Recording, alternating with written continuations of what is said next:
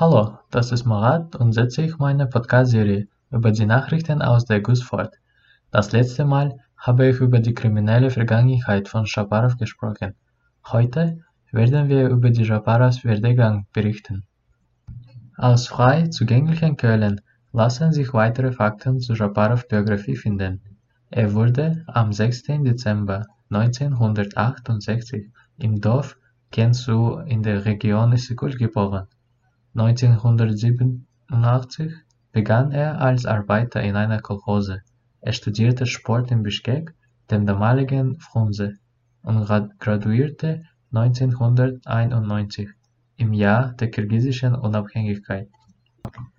Bis 2005 leitete er einen landwirtschaftlichen Betrieb, war dann Leiter einer Ölgesellschaft und danach Direktor einer Gasfirma und schließlich Inspektor des Innenministeriums in der Region Issyk.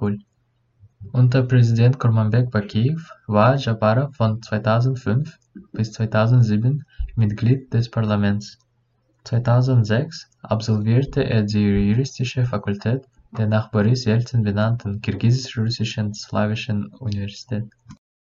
Von 2007 bis 2009 war er Berater von Präsident Bakijew und arbeitete von 2008 bis 2009 bei der Nationalen Agentur für Korruptionsprävention.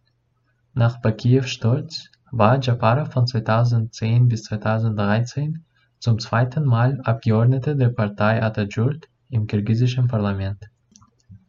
Aber hat er wirklich den Kampf gegen Korruption und Kriminalität erklärt, als er Staatsoberhaupt wurde? Wir werden dies in zukünftigen Folgen herausfinden.